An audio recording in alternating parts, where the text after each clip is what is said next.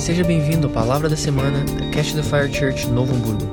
Para mais informações, acesse o nosso site www.ctfnovohamburgo.com ou nos siga nas nossas redes sociais, arroba.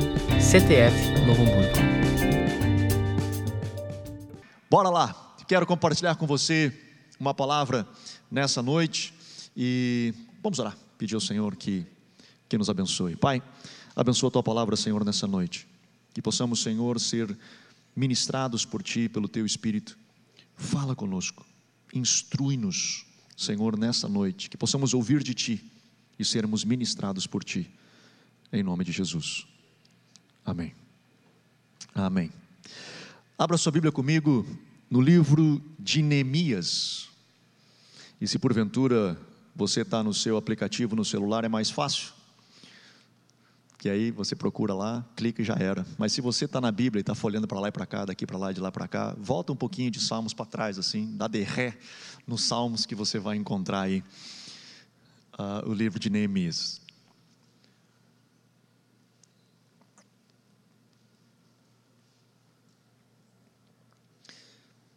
E eu quero fazer um recorte no livro, é, nos primeiros seis capítulos que é quando Neemias de fato reconstrói os muros, ele constrói, reconstrói os muros de Jerusalém, e esse é o contexto do capítulo 1 ao capítulo 6. Eu quero meditar com você hoje nesse texto, porque hoje é o primeiro domingo do último mês do ano, e nós estamos aí nas vésperas de virar ano.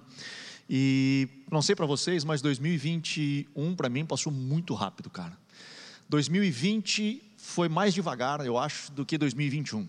Até porque 2020 a gente viveu de 15 em 15 dias, né? A gente tem, tem 15 dias para viver. Aí daqui a pouco tem mais 15 dias agora para viver. E mais 15 dias. E agora as crianças ficam em casa 15 dias. Não precisa ir na escola. E agora? Mais 15. E mais 15. E estava aí até esses dias, né? Então a gente foi vivendo de 15 em 15, demorou um pouco mais para passar. Mas esse ano voou, cara. Esse ano voou. E alguns tiveram bons empreendimentos, outros avançaram, outros tiveram dificuldades, outros passaram por problemas. Nós tivemos aí uma gama de pessoas, né, de 0 a 100, vivendo alguns um pé no fundo a 100 e outros tendo tremendas dificuldades, mas o fato é que estamos vivendo, virando ano. E nessa virada de ano, sempre acontece isso, nós renovamos as nossas expectativas, nós renovamos as nossas esperanças.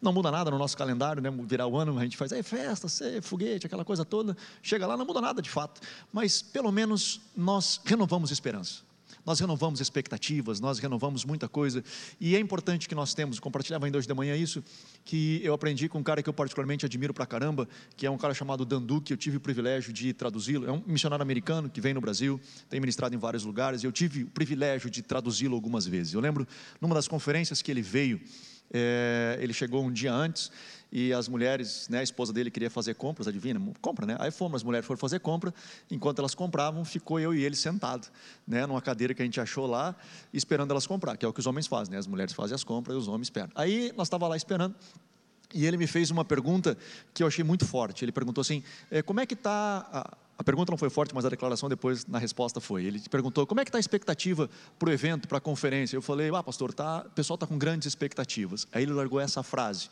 que é muito forte. Ele disse assim: Eu prefiro ter expectativas e não ser correspondidas e eu me decepcionar do que não ter expectativas.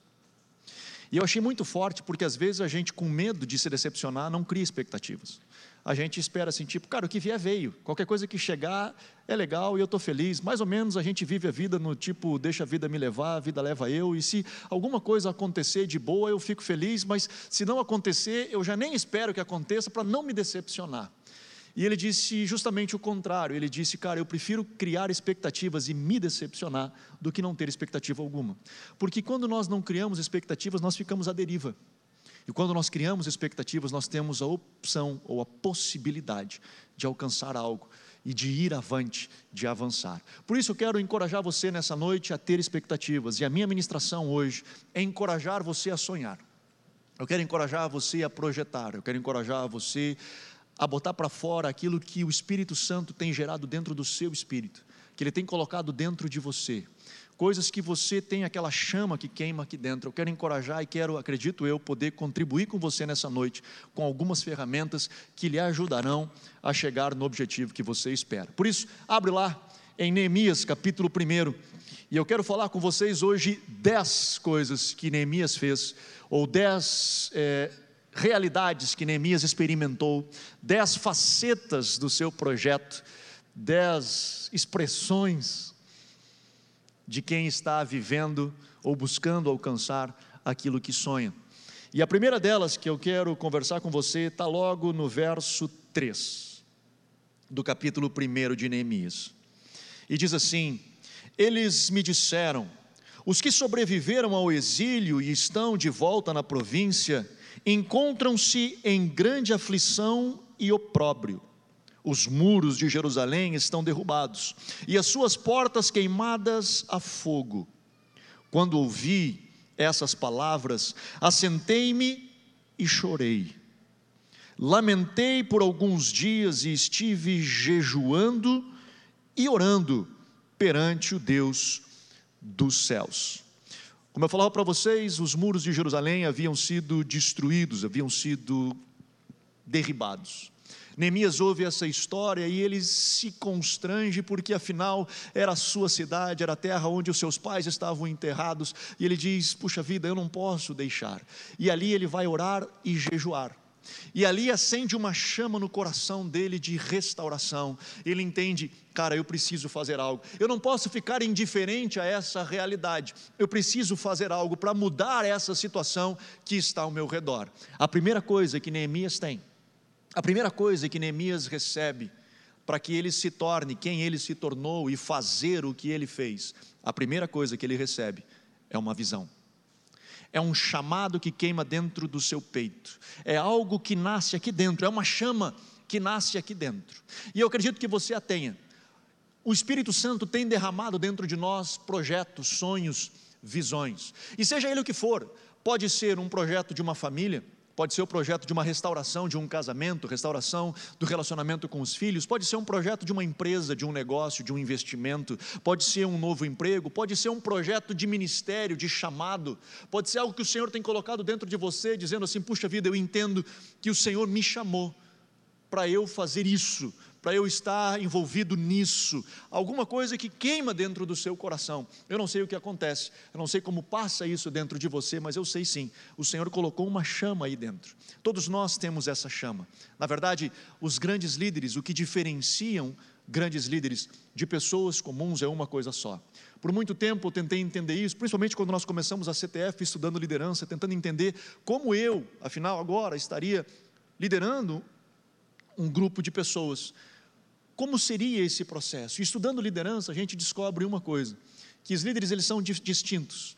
Eles têm características distintas, alguns são mais extrovertidos, outros introvertidos, uns são, gostam de aparecer mais em redes sociais, outros não tanto, uns são muito falantes, outros são mais quietos, e nós temos características distintas, uns estão mais numa área, outros estão em outras, uns atentam a isso, outros atentam a outras coisas. Estou falando isso tanto dentro de igreja quanto no mundo, no mundo fora da igreja, né? fora das quatro paredes da igreja.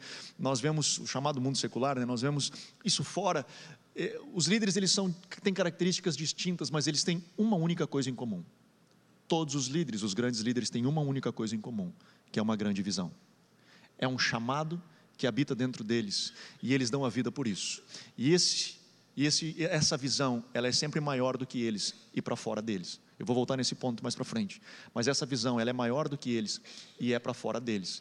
Tanto que esses grandes homens, pegando por exemplo grandes empresários que se tornam bilionários, eles não param de trabalhar. Eles têm dinheiro para os bisnetos deles viverem e eles não param de trabalhar. E por que, que eles não param de trabalhar? Porque eles não trabalham por dinheiro. Eles trabalham por uma visão. Eles trabalham por uma paixão, uma chama que queima dentro deles e por isso eles dão a vida deles por isso. Primeira coisa que Neemias tinha era uma visão. Queimou uma chama dentro dele, acendeu uma chama dentro dele, e ele disse: Cara, eu vou fazer isso, eu vou fazer isso. Acredito eu, e vou repetir isso, que todos nós temos uma chama que queima dentro. Alguns pode ser uma chama que vai impactar muita gente, outros talvez não tanto, um grupo menor, e não importa mas existe uma chama que queima dentro de você. Sabe qual é o problema de muitas pessoas? É que elas param aí. E elas não dão um passo para frente. E muitas pessoas vivem uma vida inteira com uma chama e elas morrem com essa chama. E por isso que se diz que o cemitério é o lugar aonde mais se tem sonhos que morreram com pessoas e que nunca vieram a se realizar. Porque elas têm a chama, elas vivem a chama, elas sonham com a chama, mas elas não dão o próximo passo. E é disso que eu quero conversar com você hoje. Talvez você tenha essa chama e toda vez que vira ano você renova a sua expectativa. Agora vai, agora vai, agora vai, agora vai. E faz 10 anos, 15 anos, 20 anos que você está no agora vai, com essa chama aqui dentro. E gostaria de viver essa chama, mas ela de fato não acontece. Neemias tem essa chama e ele dá o segundo passo. O primeiro passo é visão. O segundo passo inicia no capítulo 2, o verso 1. Ele diz assim: Eu falei dez passos, né? Fica tranquilo, vai ser rápido, não te preocupa. Os caras pensaram: dez, Jesus amado. No primeiro ele demorou 20 minutos. Calma, vai dar tudo certo. Eu acho. Neemias capítulo 2, o verso 1 diz assim: no mês de Nissan, no vigésimo ano do rei Artaxerxes, quando lhe trouxeram o vinho e eu tomei e dei ao rei, nunca antes eu estivera triste na presença dele. Assim o rei me perguntou: Por que está triste o teu rosto se não estás doente? Não é isto senão tristeza de coração, temi sobremaneira. Mas disse ao rei: Viva, o rei, para sempre. Como não estaria triste o meu coração, estando a cidade, o lugar dos sepulcros dos meus pais, assolada e tendo sido consumida as suas portas pelo fogo? Disse-me o rei: O que me pedes agora? Então orei ao Deus do céu e respondi ao rei: Se é do teu agrado do rei, se é do agrado do rei, se o teu servo achou favor em tua presença, peço-te que me envies ajudar a cidade dos sepulcros dos meus pais, para que eu a reedifique. Ele tinha uma chama. E quando surgiu a primeira oportunidade, ele deu um passo. A segunda coisa que Neemias fez foi ação. Ele começou a dar um passo em direção ao seu sonho. Ele tinha todo o projeto? Não, e nós não teremos todo o projeto. Nós temos uma chama que queima dentro e nós damos um passo. Nós precisamos dar um passo. Mas como vai ser lá na frente, eu não sei. E muitas das vezes nós temos medo de dar um passo porque nós temos medo de errar, nós temos medo de cometer o erro. Então nós ficamos esperando até que nessa visão nós tenhamos tudo certinho, parece que tudo vai dar certo, que tudo vai ficar bem. Nós esperamos que as coisas caiam do céu pronto. Esse é o problema nosso, talvez, dos crentes. Eles acham que tudo vai cair do céu. Que de alguma forma o Senhor vai vir e vai nos abençoar, e nós ficamos na expectativa. Nós temos uma chama, mas ficamos esperando. Neemias não esperou, ele deu um passo, ele orou ao Senhor. A chama estava aqui dentro. Ele sabia, eu preciso reedificar a cidade. Ele tinha claro, eu tenho que, como eu vou fazer isso, eu não sei. Como vai acontecer, não sei. Quando vai acontecer, eu não sei. Mas tem uma chama aqui dentro. E a primeira oportunidade que ele teve, ele deu um passo. Lembra de Josué?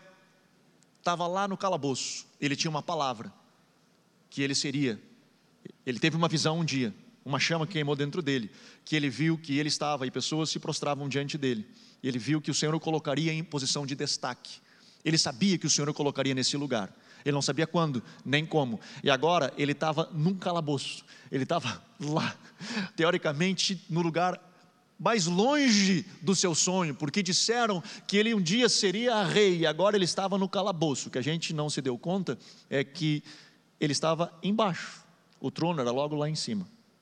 E Deus foi conduzindo os seus caminhos, o colocou lá embaixo.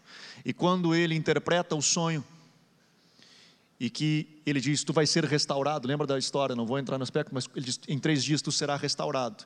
E quando o sonho se completar, ele disse: Lembra-te de mim ele teve uma oportunidade, ele tinha uma chama que queimava dentro dele. Ele não esqueceu da chama que queimava dentro dele. Na primeira oportunidade que ele teve, lembra-te de mim quando tu estiveres diante do rei. Passaram-se anos até que aconteceu, mas ele tomou a sua posição, ele deu um passo. Ele deu um passo. Neemias chega, rei, deixa eu te falar, eu não tenho como ficar aqui. Tem uma chama que queima dentro de mim, eu preciso ir. Se eu achar graça aos teus olhos, me libera, eu preciso ir. E aí o rei diz: Bora, vai. Ele diz: Mas eu preciso mais, eu preciso cartas. Se você ler a história, ler um pouco mais para baixo, você vai ver que ele pede cartas, porque ele diz: Eu preciso avançar, preciso levar material para reconstruir, preciso madeira, preciso um monte de coisa.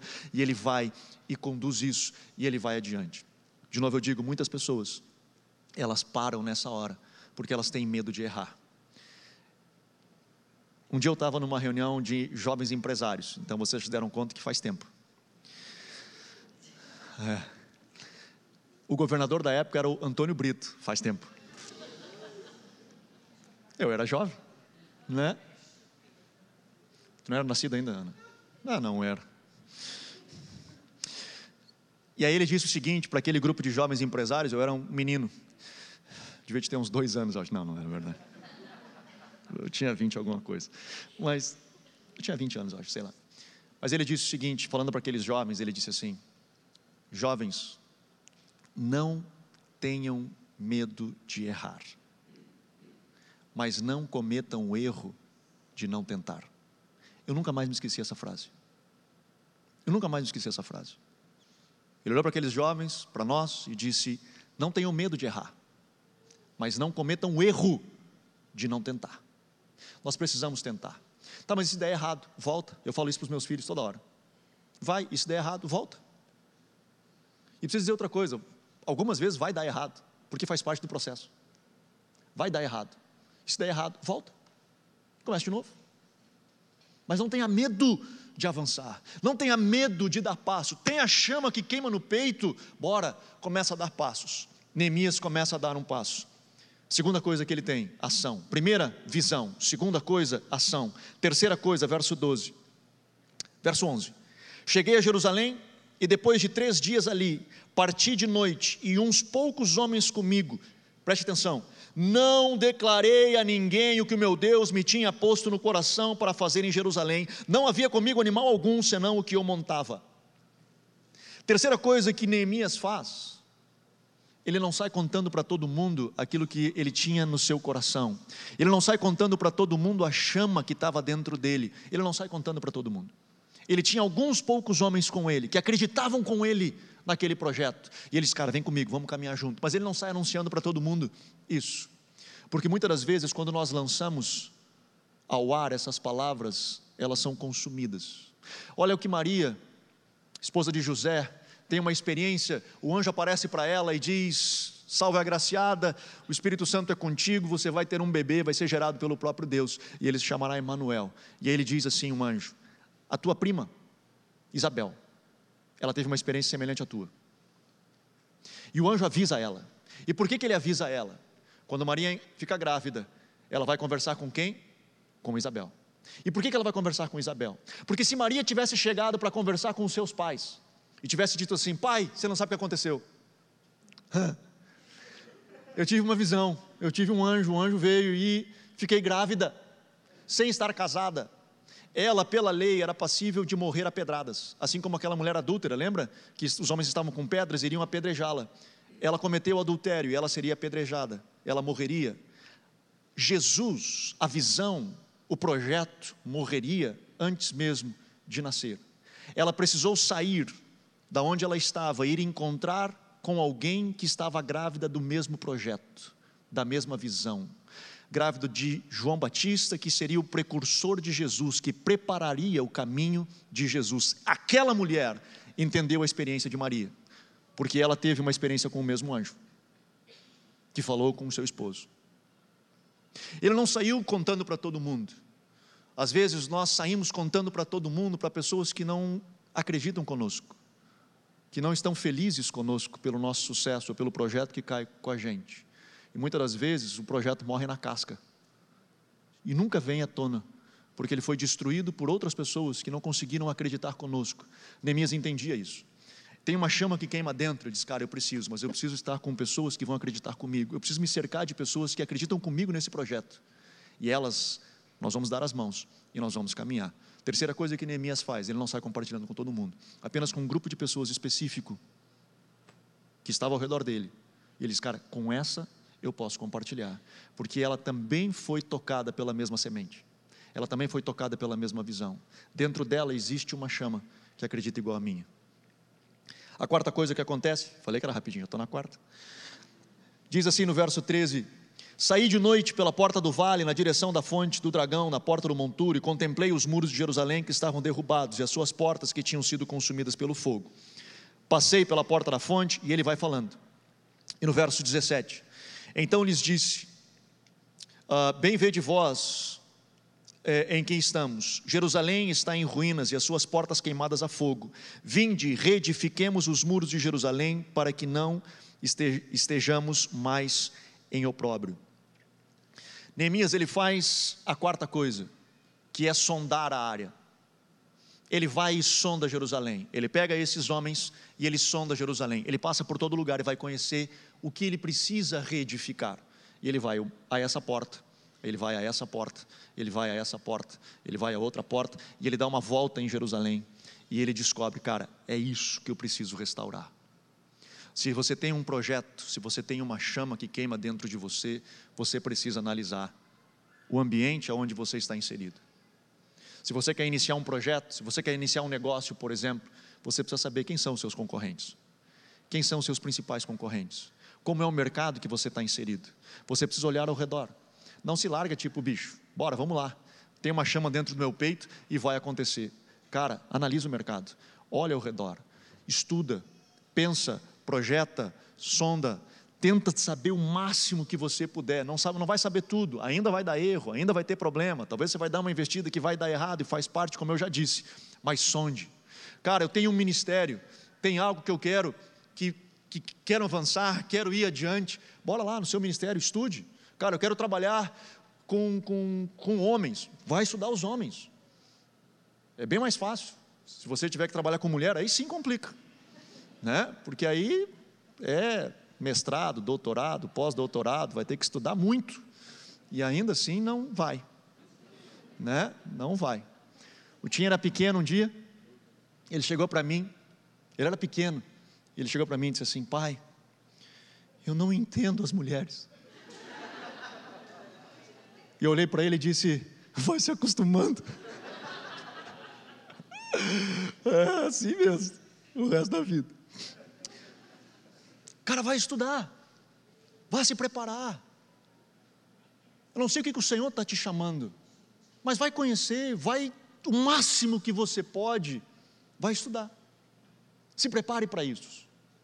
Não pensa de novo que as coisas vão cair do céu, não vai, do nada. O Senhor vai usar aquilo que tem nas suas mãos. Pode não ser muito, mas Ele vai usar quando você coloca nas mãos do Senhor. Por isso, se prepare se prepare, o máximo que você puder, porque Ele vai usar aquilo que está nas tuas mãos. Foi assim com Moisés: Moisés, o que você tem na mão? Cara, eu tenho uma vara, então vai ser a vara mesmo, que eu vou usar. O que, que o menino tem? Tem cinco pães e dois peixes, então vai ser cinco pães e dois peixes que eu vou usar. Coloque alguma coisa na sua mão, vai estudar, se prepare. Talvez não vai ser o supra-sumo, mas isso que você estudou nas mãos do Senhor vai alimentar a multidão. O Senhor vai usar isso para tocar pessoas, para capacitar vidas. A quarta coisa, quinta coisa, que nós vemos é o capítulo 3. E eu sou apaixonado pelo capítulo 3. Você começa a ler o capítulo 3 de Neemias e só tem nome de gente. E o que eles fizeram? É chato pra caramba de ler. Pensa num capítulo chato. A gente fica pensando assim, para que está aqui esse negócio, né? É que nem números, tu vai ler números na Bíblia, é um livro chato de ler. Desculpa os irmãos que gostam, mas é chato. É, porque é um monte de número. Né? E o fulano, e descendência, e que foi, e que não sei o quê. Aí tu pensando, para que esse negócio? Cara, eu sou apaixonado pelo capítulo 3 por uma razão simples. Quando Neemias decide, bora lá, eu tenho a visão, eu tenho uma ação, fiquei quieto, planejei, sondei a área, estou preparado. Eu digo, bora lá, agora nós vamos começar. E para você começar, você não faz sozinho. Para você começar, você não consegue fazer isso só. Você vai precisar de gente. Pessoas vão acreditar com você nesse projeto. E quando pessoas juntarem com você nesse projeto, não esqueça delas. Não esqueça delas. Aqui Neemias escreve o nome de cada um deles, que você não sabe nem quem são. Mas Neemias eterniza, eterniza o nome desses caras, porque ele entendeu que esses caras foram importantes na sua história. Quando nós falamos da reconstrução dos muros, nós lembramos de Neemias. Para nós, parece que para nós foi importante. Para Neemias, ele escreve um capítulo inteiro, descrevendo quem foram os caras. Eu falei um dia para a nossa liderança, né, uma, uma frase do John Maxwell, que é um pastor que fala para empresários sobre liderança, ele diz o seguinte: se você chegou ao sucesso sozinho, você deve ter feito alguma coisa errada. Porque nós não chegamos lá sozinhos. Nós temos pessoas que estão junto conosco e nós precisamos reconhecê-las. Então, essa chama que queima dentro do seu coração, à medida que você começa a botar para fora e pessoas acreditam com você, reconheça, valorize essas pessoas, reconheça aqueles que estão ao seu redor, reconheça aqueles que têm dado a vida pelo seu chamado, pela sua visão, por aquilo que está ao seu reconheça. E diga, cara, muito obrigado por isso que você tem feito. Porque nós temos um, um corpo, é uma equipe, é um time que caminha junto. Não somos sós, nós não somos os caras, nós somos um grupo de pessoas que caminha junto em um projeto. No capítulo 4, nós vemos a sexta coisa,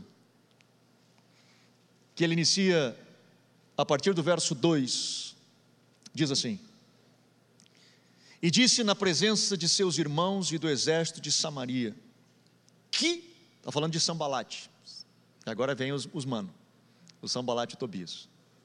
Ia chegar, né, o dia deles, ia chegar a hora deles. E eles vêm. Deixa eu ler o verso primeiro.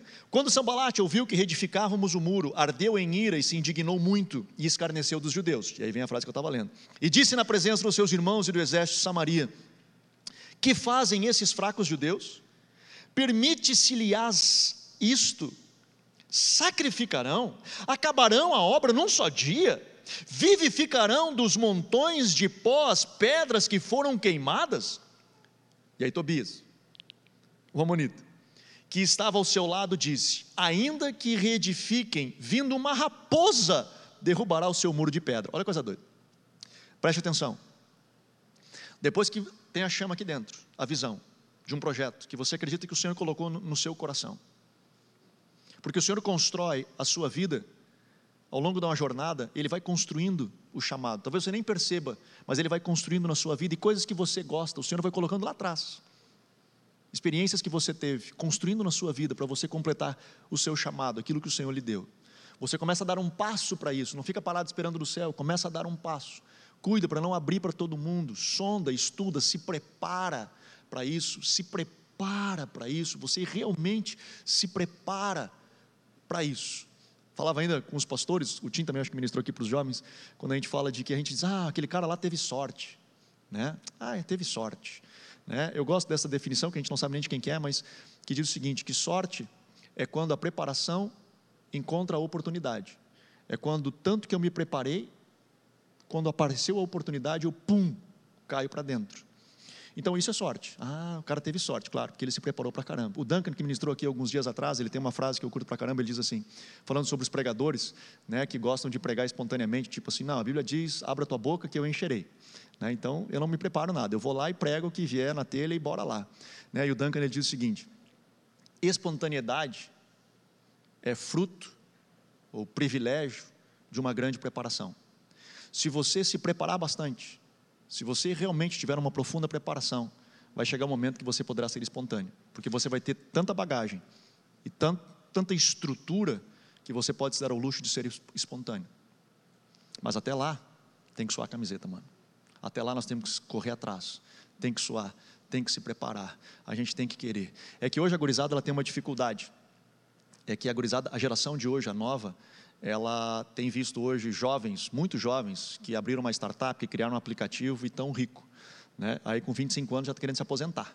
Aí eles entram no mercado de trabalho na expectativa disso, assim, cara, eu quero ser rico, com 25 anos eu quero me aposentar. O que ele não se deu conta é que, primeiro, esses que conseguiram isso são fora da curva, é gente que são, não é todo mundo, é fora da curva. E outro, eles não começaram com 22. Esses malucos já são fora da curva desde 12. Esses caras já estão correndo atrás, esses caras já estão pensando, esses caras já estão maquinando, estão vivendo isso intensamente, porque não acontece do nada. Acontece de muita preparação, de estudo, de trabalho, de correr atrás, de virar à noite. Acontece assim. Então, estude, se prepare. E aí, não esqueça de quem juntar com você. Não esqueça quem vai caminhar contigo. Tem o capítulo 3, a lista daqueles que caminham com você e os honre e prepare. Mas eu preciso dizer um negócio.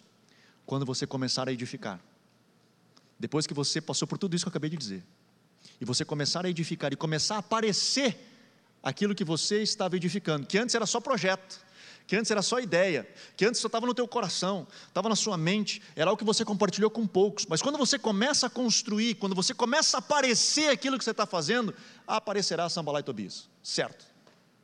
E eles vão começar com a primeira coisa, tentar desqualificar você. Vão começar a dizer assim: quem são esses malucos aí? Para fazer esse negócio aí? Quem é esse cara? Olha aí, eles, o que, que eles estão pensando, cara? Que eles vão conseguir fazer isso em um dia? Tão maluco. E aí vem o, o Tobias e diz: Cara, e mesmo que eles consigam, vai vir uma raposa, que é um bichinho desse tamanho, vai bater no muro, o muro vai cair. Isso vai acontecer. Não é se porventura isso acontecer, estou lhe dizendo, irá acontecer. Aparecerão os sambalates e os tobias para destruir o seu sonho, porque o inimigo faz isso. E às vezes nós até nos auto-sabotamos porque nós temos dificuldade de lidar com a crítica, nós temos dificuldade de lidar com a pedrada que vem até nós, nós temos dificuldade de tomar pedrada. O que Neemias entendeu isso, Neemias soube pegar a pedrada e botar lá no muro. Ele usou da pedra que jogaram nele para fazer o muro. E nós precisamos aprender isso. Nós precisamos a, aprender a extrair daquilo que está vindo contra nós ao nosso favor, ao nosso benefício. Eu sei que para mim foi difícil, por exemplo, quando nós iniciamos com a internet que foi acho que 2016, por aí que nós começamos com a escola de ministérios, depois é, colocando os nossos cultos, acho que os cultos foi 2017, se não me engano, quando nós começamos a colocar os cultos. E nós podíamos ter feito isso antes. E eu não comecei antes por minha culpa. Porque a galera disse, vamos, eu digo, espera. Porque agora eu estou aí, nós estamos a um ponto de ir para a internet. E quando nós formos para a internet, nós vamos tomar pedrada. Nós vamos tomar pedrada. Porque sempre tem os haters, haters por aí, né? Que eles gostam de meter pau. Tu não entende por quê, mas toma pau.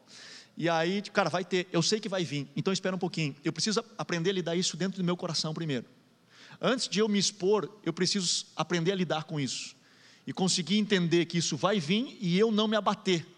E eu não cair, e eu não desmoronar toda vez que um hater lançar uma palavra de ódio e eu não sim não achar que, puxa vida, será que esse cara não está entendendo? Eu estou aqui com o meu coração aberto, estou tentando ajudar, não sei o quê. Né? Tu começa a pensar assim, e digo, cara, espera, eu preciso lidar isso bem no meu coração. E passou uns meses onde, beleza, gurizada, agora bora. Bora lá, que agora acho que eu estou com o lombo duro. Agora nós conseguimos avançar e tomar pau. Porque vou, vou, vou tomar, vou apanhar, e pessoas vão falar, e eu preciso estar bem com isso. Eu precisei realmente lidar dentro do meu coração para poder lidar com essa situação. Porque isso vai acontecer com você pessoas vão falar mal de você. E sabe qual é o problema? O problema é quando nós acreditamos nisso. O problema é quando nós acreditamos, puxa vida, não sou esse cara mesmo. Puxa vida, não tenho condições. Puxa vida, estão tá, falando disso. E primeiro ele desqualifica você e o que você faz. Ele desqualifica você e o que você faz. E sabe quem tem o maior poder de fazer isso? É aquelas pessoas mais próximas de você. É o pessoal perto de você, é aquela galera que está perto de você, que a fala dele balança. E isso é muito doido, porque às vezes o que ele está dizendo não tem nem intenção de fazer isso, mas o inimigo usa a fala dele dessa forma para a gente, é a forma que a gente lê. Porque às vezes a gente não acredita na gente mesmo, né? Não, não precisa fazer assim com a cabeça, eu, eu só pensa no coração. Mas a gente não acredita na gente mesmo. A gente duvida da gente. E fica, será, cara? Pá, pior que é mesmo. Aí o inimigo lança uma sementinha assim, a gente fica assim, e é verdade, porque eu me conheço, eu sei que eu não consigo fazer esse troço aí. Só que, cara, lembra, aquela chama que nasceu aqui, não nasceu do nada. Foi o Senhor quem colocou aqui dentro. E eu gosto mais do texto de Efésios que diz assim: é Deus é quem efetua tanto o querer quanto o realizar. Então, assim, o Senhor planta a semente e ajuda a completar. O que a gente faz é só não atrapalhar. E às vezes a gente consegue se auto-sabotar. Olha que coisa doida. O Senhor quer fazer algo através da vida da gente, a gente consegue se auto-sabotar. Por pensamentos que a gente tem, por crenças que a gente tem, enfim, conceitos falsos que a gente carrega e que nos limitam. Então, deixa eu lhe avisar virão Sambalates e Tobias para destruir o seu projeto. Virão. E eles, a primeira coisa que vão fazer é desacreditar você e depois desacreditar o seu projeto. Eles vão desqualificar você e desqualificar o que você está fazendo. E aí, cara, que entra o sétimo. Verso 17 diz assim: Que edificavam o muro, os carregadores que levavam as cargas, cada um com uma das mãos fazia a obra e com a outra segurava uma arma. Olha a coisa doida. Enquanto um, uma mão colocava o tijolo, que não era tijolo, mas enfim, a pedra, com a outra ficava com a arma. Porque eles disseram assim, cara, agora é hora de guerrear. Não vai ser de barbada.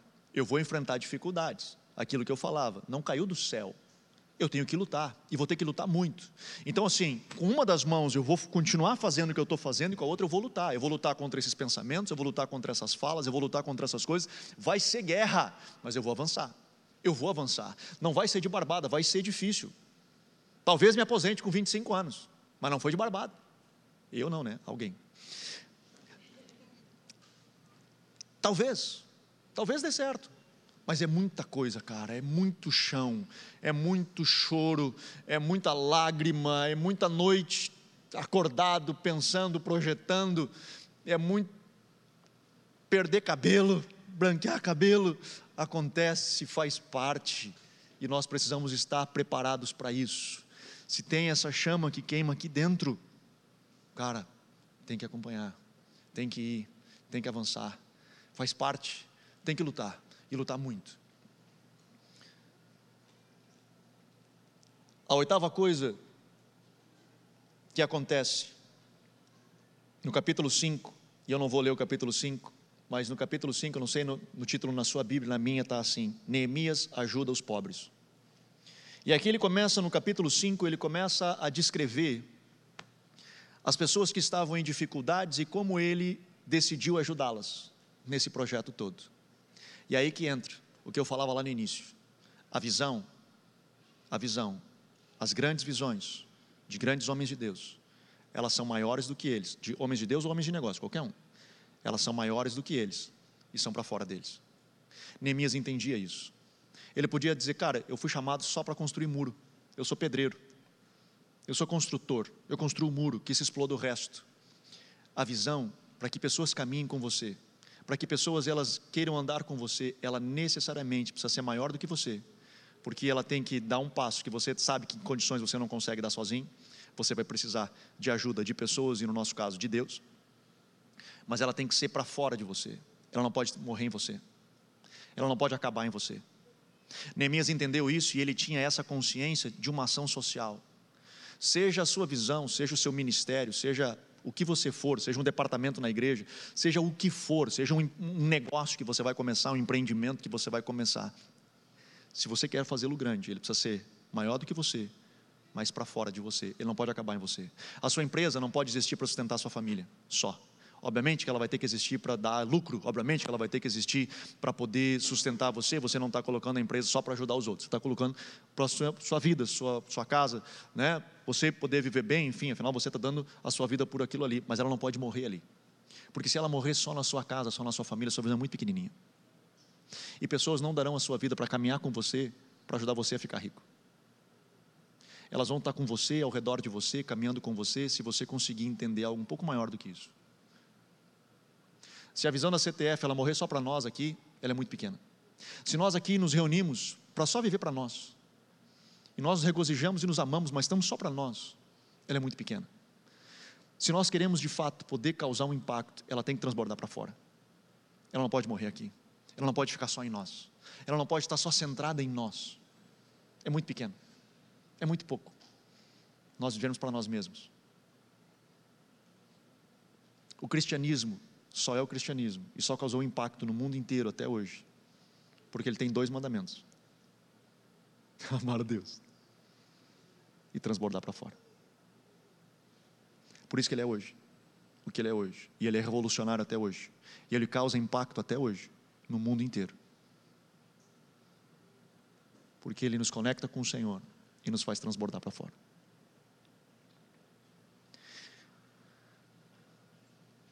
O nono, aí eu falei que era rápido. O nono, capítulo 6. Quando o muro está quase pronto, quase pronto, Neemias enfrenta outro obstáculo. Aparece de novo Sambalat e Tobias, mais uns malucos ali, junto, para dar uma força. E nessa aparição, ele diz assim, a partir do verso 1 do capítulo 6. Ouvindo Sambalat, Tobias, Gesem, o árabe e o resto dos nossos inimigos, que eu tinha reedificado o muro e que nele já não havia brecha alguma, embora até esse tempo não tinha posto as, as portas nos portais, Sambalat e Gesem mandam dizer-me: Vem, encontre-nos numa das aldeias na planície de Ono, porém tentavam fazer-me mal, de modo que lhes enviei um mensageiro com esta resposta: Estou fazendo uma grande obra e não poderei descer. Eu curto demais essa frase. Por que cessaria a obra enquanto eu a deixasse e fosse ter convosco? E aí ele mostra no verso 6 o foco que eles queriam dar nisso. Diz assim: e na qual estava escrito: Entre as gentes se ouviu a Gesem, diz que tu e os judeus intentais revoltar-vos, por isso edificais o muro. Além do mais, segundo se diz, queres ser o rei deles, e puseste profetas para proclamar a teu respeito em Jerusalém, dizendo que há rei em Judá. Ora, essas coisas chegarão aos ouvidos do rei, portanto, vem e consultemos-nos, mande-nos né, a resposta de tudo que dizem. Coisa nenhuma aconteceu, era o teu coração, é tu quem inventa, diz Neemias. Olha a estratégia dos caras eles chegam para Neemias e dizem assim: Neemias, vem conversar com a gente. E Neemias diz: Não vou, cara, eu não vou, porque eu estou fazendo uma grande obra e eu não posso descer. Eu não vou, eu não vou. Eles: Não, mas deixa eu te contar por que eu quero que tu venha. Porque tem um boato aí, que tu quer ser rei. E tu está fazendo tudo isso aí para ser rei. Tu, tá, tu, vai te revoltar, tu está construindo os muros e tu vai te autoproclamar rei. E vai chamar a galera, porque tu vai ser herói, todo mundo vai ficar feliz com o que tu fez, e tu vai te proclamar rei. O que estava acontecendo aqui?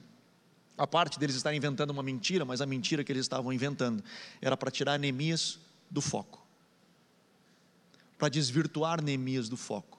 E isso acontece direto. Todas as vezes que nós estamos em um projeto, nós somos tentados a desviar do foco. E para permanecer no foco, preste atenção, não é só dizer sim para aquilo que está no projeto. Às vezes a gente pensa assim, cara, eu preciso dizer sim para o que está no projeto. Eu tenho que ter foco, eu preciso dizer sim para o projeto, sim para o projeto. Preste atenção, isso é muito sério. Para nós nos mantermos no foco, não basta só dizermos sim ao projeto. Muitas das vezes nós vamos precisar dizer não para outras boas oportunidades. Mesmo que sejam boas oportunidades, mas se elas me tirarão do foco, eu preciso saber dizer não, para poder ficar focado. Neemias disse: Cara, eu tenho um projeto, e esse é o projeto, eu não posso sair dele. Eu tenho um objetivo aqui, eu preciso avançar. Então, agora eu não vou sair, eu não posso descer, porque se eu descer, para, eu não posso parar, está quase lá, falta só as portas, falta só os portões nos portais, falta só botar as portas, os muros estão edificados, faltam só as portas, já tinha trazido as madeiras, falta só colocar, eu não posso parar. Meu irmão, preste atenção, além de tentar desqualificar, tentarão lhe tirar o foco. Coisas surgirão ao seu redor, e algumas delas é só cortina de fumaça, mas outras delas são boas oportunidades. E você precisa saber para onde você está indo. Se é o momento de dizer sim para aquilo, ou talvez aquilo vai lhe tirar o foco. E aí você vai ter que dizer não para uma boa oportunidade, para você manter o foco daquilo que você está fazendo. E aí vem o décimo e último, que para mim é sensacional. Ele diz assim, no capítulo 6, no verso 16: diz assim: e quando todos os nossos inimigos ouviram isto, que eles tinham acabado, né? Os muros e as portas. Todos os gentios que havia em redor de nós temeram e abateram-se muito em seu próprio conceito. Por quê? Porque reconheceram que tínhamos feito esta obra com a ajuda do nosso Deus. Quando nós alcançamos o projeto, quando nós alcançamos o alvo, quando nós completamos a chama que queima aqui dentro e você olha e diz: caramba,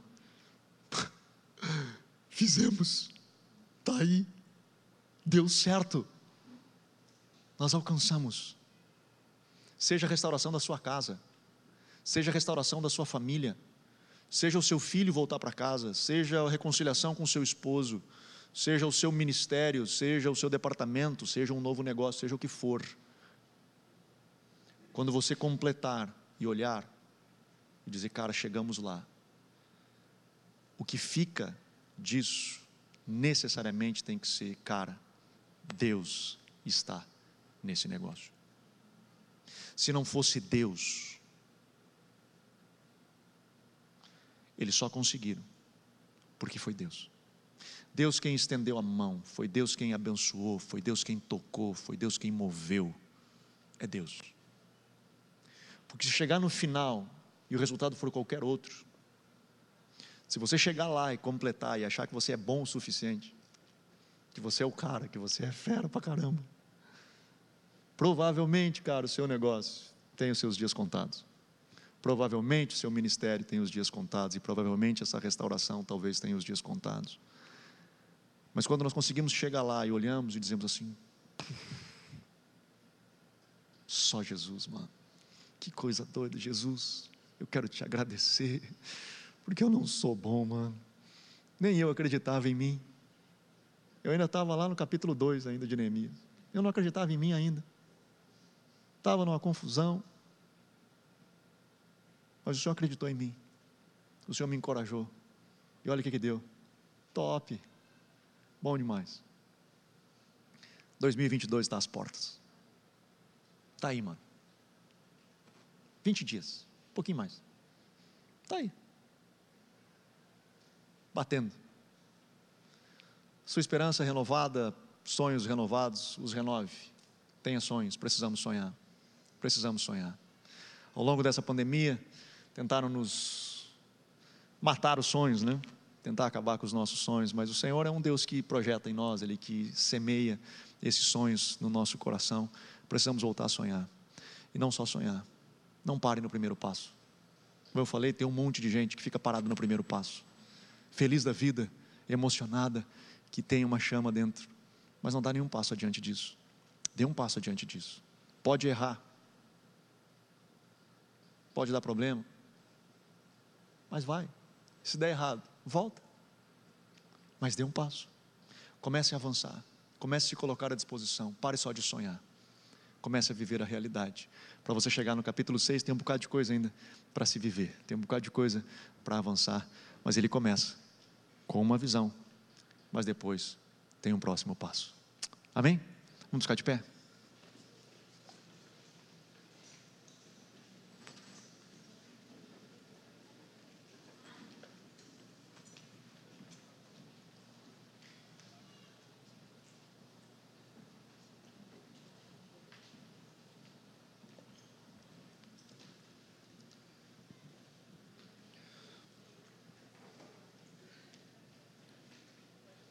Eu sei que essa é uma ministração um pouquinho diferente do que eu comumente faço.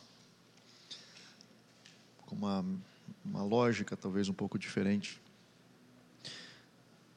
Mas ao longo já de pelo menos uns 15 dias, o Senhor, meus tempos de devocionais, eu vou para outros textos e eu acabo voltando para Neemias, vou para outros textos e quando vem, pum, cai em Neemias de novo. E eu entendi que o Senhor deseja realmente nos preparar para algo nesse tempo de 2022. Tempo de levantarmos os nossos olhos, olharmos aos céus e vivermos aquilo que o Senhor tem projetado para cada um de nós. Que possamos viver em nome de Jesus. Amém? Feche seus olhos. Vamos orar.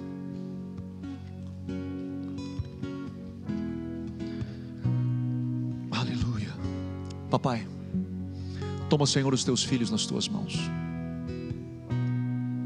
Senhor, tu tens colocado no coração de cada um deles uma chama. Tu tens colocado no coração deles, Senhor, uma chama. Ela vem do teu espírito. Senhor, ajuda-nos, Pai, a mantermos ela acesa, mas mais do que isso, caminharmos em direção ao sonho que tu tens colocado nos nossos corações. seja ela qual for, seja a chama que for que tu tens acendido no coração dos teus filhos. Senhor, não permita que o inimigo venha roubar esses sonhos. Talvez alguns deles, Senhor, já estão avançando neles e pararam quando Sambalate e Tobias vieram e os desacreditaram. E eles acabaram acreditando nas mentiras e travaram. Papai, restaura essa chama, restaura esse fogo. Restaura. Senhor, em nome de Jesus. Que vem, Senhor, a tua graça sobre os teus filhos. Que vem, Senhor, a tua graça sobre os teus filhos. Move ministra sobre cada um deles em nome de Jesus. Espírito Santo, ministra em nome de Jesus. Aleluia.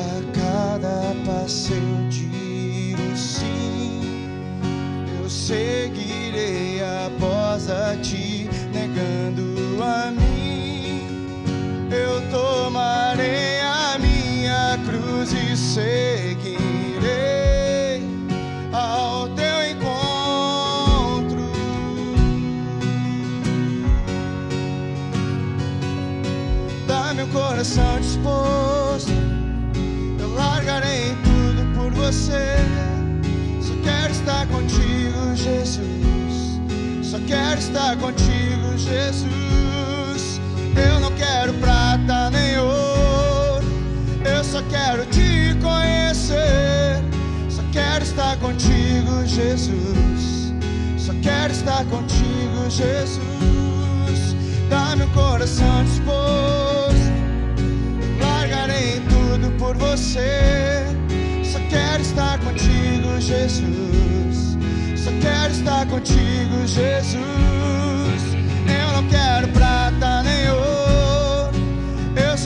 Te conhecer. Só quero estar contigo, Jesus. Só quero estar contigo, Jesus. Basta um dia longe de você e eu já não sou mais o mesmo. Basta um dia longe de você e eu já não me reconheço.